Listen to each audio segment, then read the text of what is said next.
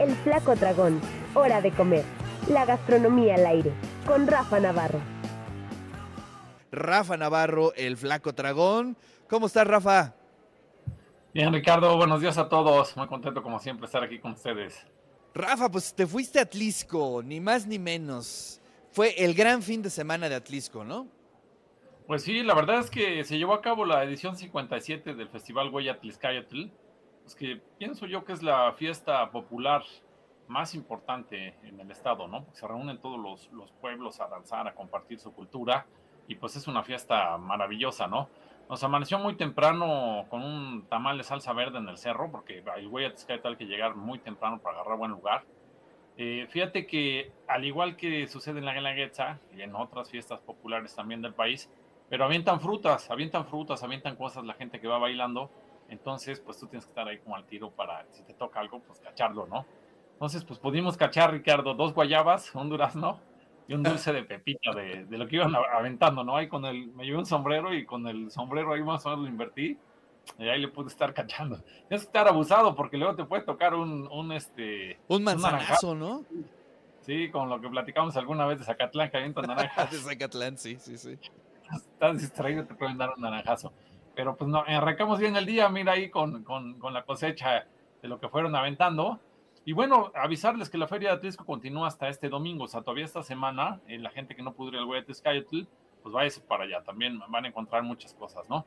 Y luego había oído que en el mercado eh, de Atlisco había tenido alguna, alguna inversión, entonces me fui a dar la vuelta, dije, a ver, vamos a ver qué, qué sucedió ahí en el mercado eh, por los techos, digamos, a lo mejor en esa temporada de lluvias ya le hacía una, una le hacía falta una mano de gato, este, algo de los pisos, y eh, fíjate algo que me gustó, estaba toda la entrada, digamos, como pues, de alguna manera medio bloqueada, este, con ambulantes, ya los, los reasignaron a otro lugar, entonces la entrada al mercado se ve, eh, híjole, yo te dije, ¿qué onda, no? Porque entra mucho más. Eso no es, ¿no? Sí, como que ya no reconoce, dice, ahora qué, qué le decía, ¿qué es? ¿Qué es? Ya hasta que un señor me dijo, no, es que movieron los ambulantes ya como que sí se ve, se ve el acceso así como, como, como diferente, ¿no? Fíjate, me, me llamó la atención, Ricardo, digo, la asesina pues súper ubicada, pero me puse a ver la cantidad de puestos de barbacoa y le rival, o sea, son como rivales del de la asesina, ¿no? Es una cantidad muy grande. Claro. Eh, y fíjate, un pendiente como que me quedó de probar ahí también la barbacoa en el mercado, ¿no? Ese, fíjate que ya no lo pude probar porque estuve comiendo de muchas cosas. Dentro de ellas, Ricardo, lo, lo primero que le entregué fue un pambazo. Habíamos platicado que en Izúcar de Matamoros, a diferencia de aquí de Puebla, que tenemos las chanclas, allá en Izúcar, pues es, es como el pambazo y le ponen algo, algo del caldo que llevan aquí en las chanclas con un poquito de carne, pero poco, o sea, no como lo que acostumbramos en Puebla, que aquí se baña el pan y se baña todo el platillo, ¿no? Ya lo están ahí, este, pues pudiendo ver en pantalla. Eh, este, a diferencia del izúcar de Matamoros, no llevaba frijolitos untados, nada más era así, venía pues la lechuga, la carne, la cebolla, este, te, te, ponían la lechuga también por fuera, a diferencia del de izúcar, que ese nada más era como que lo ibas comiendo así con la mano, te lo ibas llevando. Este, fíjate que este pambazo, Ricardo, ya me causó curiosidad, porque ya también lo había anunciado en Puebla, y así tal cual vi la foto, eh, no lo he en Puebla, pero ya lo vi así. O sea, además de la chancla, pues, también ha ido abriendo su camino el, bambazo, ¿no? Que uno pudiera pensar es como más chilangón, aunque bueno, ese, ese es diferente que se hace en la Ciudad de México. Pero bueno, este lo comimos ahí en Cocina Gavina, también vendía pues milanesas, enchiladas verdes o rojas con cecina, huevos al gusto, tostadas, chilaquiles, tlacoyos, bistec encebollado, adobo. Y me gustó que decían cuatro moles, ¿no? El poblano, el verde, de res y de panza, ¿no? Los, los tenían así como en la categoría los cuatro de moles, me gustó mucho. Luego también, Ricardo, fíjate que empecé a ver pues, varios puestos, muchos vendían pozole ahí en el mercado. Ese no lo había probado ahí. Dije, pues vamos a, vamos a darle, vamos a probarlo, ¿no?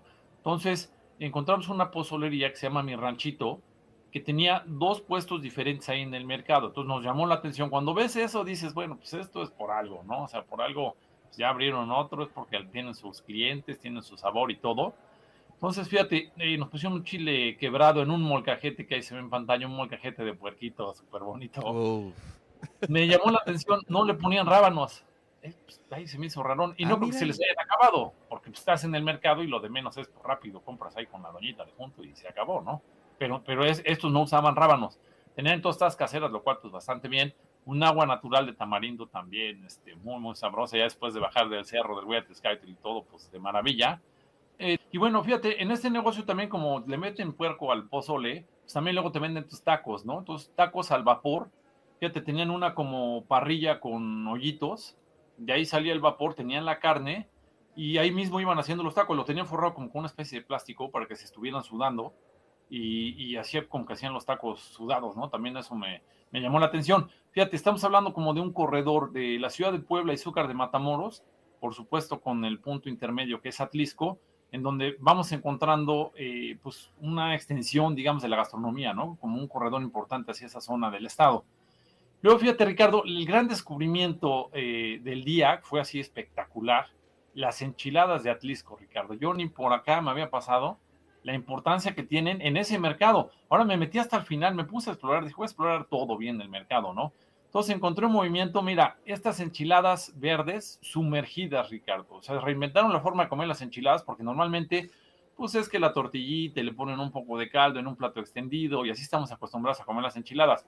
Aquí te las sirven en un plato hondo, te ponen cuatro, yo como ya le había entrado a otras cosas, ya nomás llegué a dos, y, te la ponen con, de manera muy abundante, ¿no? Este caldillo con sabor a mucho tomate y cilantro, con lechuga, rábano, aguacate, cebolla, queso, crema, este, un plato pero enorme, Ricardo. Entonces, estas costaron, por ejemplo, 2 por 39, la verdad el precio bastante bien porque es súper abundante el plato.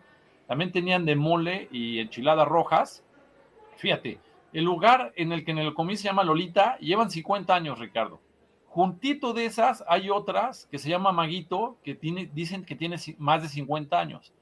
Juntito de ese hay otras que se llaman Enchiladas Adelita, que tiene 66 años, que pues debe ser el papá de los pollitos ahí de todos. Entonces, mira, este lugar que comí, Lolita, tenía una cantidad de movimientos, eso me llamó mucho la atención. Cuando ves tanta gente moviéndose, dices, pues aquí debe ser algo. Algo está pasando, ¿no? por supuesto. Entonces tenía seis mesas como tipo tablón que te sientas de uno y otro lado eh, para ocho personas y todo el tiempo dando vuelta y vuelta y vuelta. Fíjate, ellos empezaron en el mercado, les empezó a ir bien y de ahí les dio para abrir otros dos negocios ya en el centro, ya diferentes, ¿no? Entonces es, es un tema la enchilada ahí de Atlisco que llama la atención, que no está tan en el radar, pero que qué bruto, ¿eh? La verdad vale muchísimo la se pena. Se veían buenísimas. Ahorita que mostraste la foto, ah, ahorita me caerían de lujo, de lujo. Sí, además, ¿sabes qué, Ricardo? Mira, les empezó a ir bien y empezaron a invertir en el local. Entonces ponen un piso así bueno, las mesas buenas, un mosaico que bien te puedes encontrar en algún restaurancillo, barcillo en de Cholula, de la Condesa, así como muy hipster. Este, la barra que tenían como de madera, así con, con hoyitos. Entonces, así una imagen muy padre dentro del mercado, un, un lugar padrísimo. También habrá que visitar los otros dos locales que tienen, seguramente pues también están muy bien. Pero bueno, ese, ese es como el gran descubrimiento, Ricardo, que hubo esta semana, ¿no? Las enchiladas del mercado de Atlisco, no se las pierdan. En cualquiera de los tres lugares que les dije, tienen 50 años o más de tradición, se la van a pasar muy bien. Algo que me llamó la atención de ahí, los tres negocios ponían un vaso con una hierba aromática. No les pregunté qué era, pero yo pienso que es el pápalo, porque ese también se llega a ah, usar aquí en los mercados en Puebla para espantar las moscas.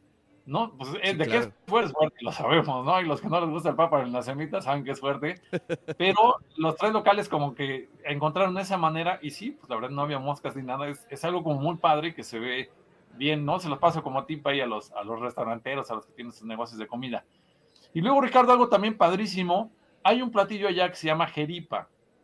Lo sirven por lo general en cazuelitas. Es un postre típico que se hace en Atlisco para la fiesta de eh, la celebración de Corpus Christi, ¿no? Este color rosa sangre eh, representa la sangre de Cristo. Ahí lo están viendo en pantalla. Los que, no, los, que nos están escuchando en Radio WAP se pueden meter al Flaco Dragón al Facebook, ahí pueden encontrar las fotos. Y fíjate, es un tipo cremita de leche, las que encontramos aquí en la ciudad de Puebla, eh, que lleva huevo, harina de arroz o de maíz, avellana, colorante natural, azúcar y ajonjolí. Este me pareció interesante, ¿no? Pero ya es como este fenómeno turístico que empieza a ver en los pueblos mágicos, de que dicen, bueno, pues, ¿qué pasa empezamos a ofrecer a los turistas? Esto es muy local, pero de repente y los turistas, pues les podemos compartir algo más de nuestra cultura gastronómica y les puede empezar a gustar. Entonces lo encontramos en una tienda, lo vendían en, en la casolita de barro y en otras, este, normales, digamos que es como más desechable.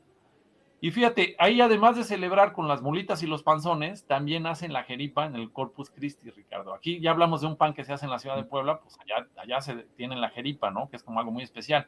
Esto lo encontré en un negocio que se llama Jan Romy, que está en la calle Hidalgo, a 18 metros del Zócalo. Ahí lo encuentran, ¿no? Para quien lo quiera probar, pues ahí todavía lo pueden encontrar. Investigando también me llamó mucho la atención, esta jeripa se lo llegan a poner a tamales, o sea, lo llegan así como el cremelas de cuenta, pero le ponen jeripa ahí, algunos lo llegan a hacer en Atlisco, ¿no? Y luego fíjate, eso ya fue fuera del mercado, o sea, hablamos de que aquí era a 18 metros del Zócalo. Y también, Ricardo, hablando de postres, por último, cerramos con un helado de pistache con aguacate, la primera bola, ¿no? Y luego la segunda bola, queso de cabra, cajeta y nuez. ¿No sabes, Ricardo? ¡Guau! ¡Qué, cosa, eh! Impresionante, ¿no? Estos fueron en Jimitri, ya habíamos hablado de esos helados. Esos helados fueron los que me atrevo a decir que en el estado pusieron de moda o, saltaron a la fama con el helado de chile en nogada hace algunos años. Claro. Ya alguna vez, de hecho, hablamos de, ellos aquí. Fíjate que yo había ido a buscar si ya tenían helados en Pasuchil, yo ya bien emocionado con la temporada que sigue este, pero todavía no tenían. Entonces encontramos ese helado, nos hizo mucha gracia Ricardo, fíjate, en su carta tenían un helado que se llama de lo que sea, ¿no? Así para que, pues de lo que sea. Ya, bueno, ya, ya te pregunto qué trae, ¿no? Sí, o sea, recuerdo, me dijo los ingredientes, pero la verdad ya no se me quedó, pero me hizo mucha gracia este, que le pusieran eso en la carta, ¿no, Ricardo? Y esto fue la aventura de Atlisco, todavía está la feria para que vayan. Les digo rapidísimo la agenda de, de, de este fin de semana, está muy cargada. Primero, tercera edición de Centeotl, Festival del Molote y el Maíz en Jicotepec. Del 29 de mm. septiembre al 2 de octubre hay un concurso de comelones, el que más pueda comer molotitos en cinco minutos. Luego, viene el 2 de Oktoberfest, que ya empezamos con las fechas. Uno es en Cuautlancingo, del 30 de septiembre al 2 de octubre en el Parque Ameyal. Ese tiene una cuota de recuperación entre 100 y 300 pesos, pero tienen buenos grupos. ¿eh? Están las víctimas del Doctor Cerebro y hay otros grupos. Tlaxcala, les dijimos que no íbamos a, abandonar a los amigos de Tlaxcala, que ya vimos que nos oyeron el otro día por allá. Entonces está eh, un homenaje al Oktoberfest también, el segundo que hacen, el, el segundo Oktoberfest, en el recinto ferial. Viernes y sábado es la fecha. Y por último, en Teciutlán, que están haciendo un movimiento gastronómico fuerte de eventos. Viernes, sábado y domingo es el segundo festival del taco para que se vayan por allá. Ya tienen, eh, más de la agenda que ya estaba oyendo que ya está cargando mucho para, para este fin de semana, pues a los que les guste la comedera, híjole, aquí tienen muchas opciones. Pues sí, la verdad es que hay muchas opciones para este fin de semana. Pues este, ese festival del taco se oye bastante bien, pero Teciutlán sería un gran destino para este fin de semana, ¿no? Pues sí, fíjate que ellos ya habían hecho el festival del, del Tlacoyo, y me llamó mucho la atención que invitaron a siete municipios que están pegados a ellos. O sea, hay un movimiento de fondo gastronómico, este, pues la verdad, bien interesante. Fíjate que el de Jicotepec también se ve bueno, tiene su concurso de, de las cocineras. Hay el molote, a diferencia del de la ciudad de Puebla, es un molote chiquito. También lo hacen así en Veracruz, digamos. O sea, es gordito y le, le ponen así como pues ya la crema, la lechuga, que es en México, pues le ponemos un chorro de cosas, ¿no? Ese también se ve interesante, Ricardo. Y ya, los que les gusta la cerveza artesanal, pues bueno, ahí tienen dos pues opciones, con Pancingo y Tlaxcala en el recinto ferial. Maravilloso. Flaco, muchísimas gracias, te mando un fuerte abrazo. Muchas gracias, saludos a todos.